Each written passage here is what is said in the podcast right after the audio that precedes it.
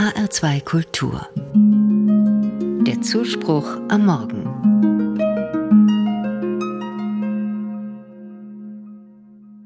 Irgendwann war der Schatten da. Er legte sich wie ein Schleier über alles. Farben verloren ihre Kraft, Formen ihre Kontur.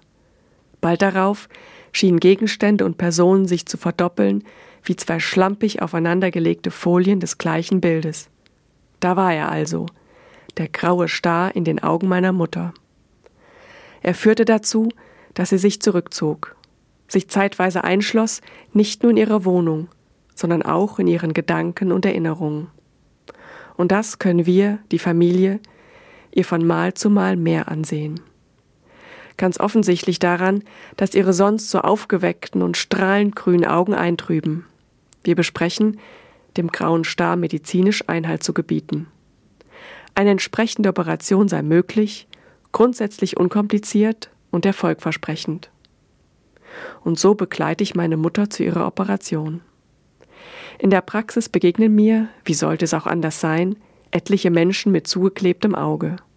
Zum Teil noch etwas benommen, vom gerade überstandenen Eingriff tasten sie sich an den Armen ihrer Angehörigen an den Wänden entlang. Daran hängen überall großformatige, wunderschöne Bilder von wachen, lächelnden Augen. Sie sind ein großer Kontrast, nicht nur zu den Augen meiner Mutter. Und ich ahne, in ihnen steckt auch die Verheißung einer Hoffnung. Unsere Hoffnung darauf, dass uns morgen schon unsere Mutter zumindest mit einem Auge viel klarer ansehen würde. Während ich also warte und ein Gebet spreche, fallen mir die vertrauten Worte einer Bibelstelle aus dem ersten Korintherbrief ein. Jetzt schauen wir in einen Spiegel und sehen nur rätselhafte Umrisse. Dann aber schauen wir von Angesicht zu Angesicht. Jetzt erkenne ich nur unvollkommen, dann aber werde ich durch und durch erkennen, so wie ich auch durch und durch erkannt worden bin. Bis in den nächsten Tag hinein begleiten mich nun diese Gedanken. Dann ist es soweit und der Verband wird abgenommen. Von Angesicht zu Angesicht stehe ich meiner Mutter gegenüber und erkenne direkt die erhoffte, wiedergewonnene Klarheit ihres Blickes. Und sie bestätigt es, wenn auch in etwas anderen Worten. Die rätselhaft gewordenen Umrisse ihrer Umgebung werden wieder schärfer. Gott sei Dank. Sie lächelt. Ich lächle zurück in der Gewissheit, dass sie mein Lächeln endlich wieder ebenso erkennen kann wie ich ihres. Da ist sie also wieder, meine Mutter.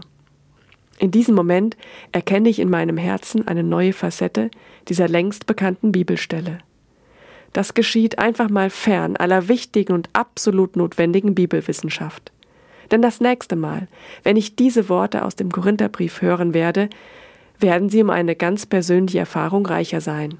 Dann nämlich werde ich vor meinem inneren Auge meine Mutter vor ihrem Spiegel stehen sehen und sie wird mir aus ihren strahlend grünen Augen durch ihn hindurch zulächeln.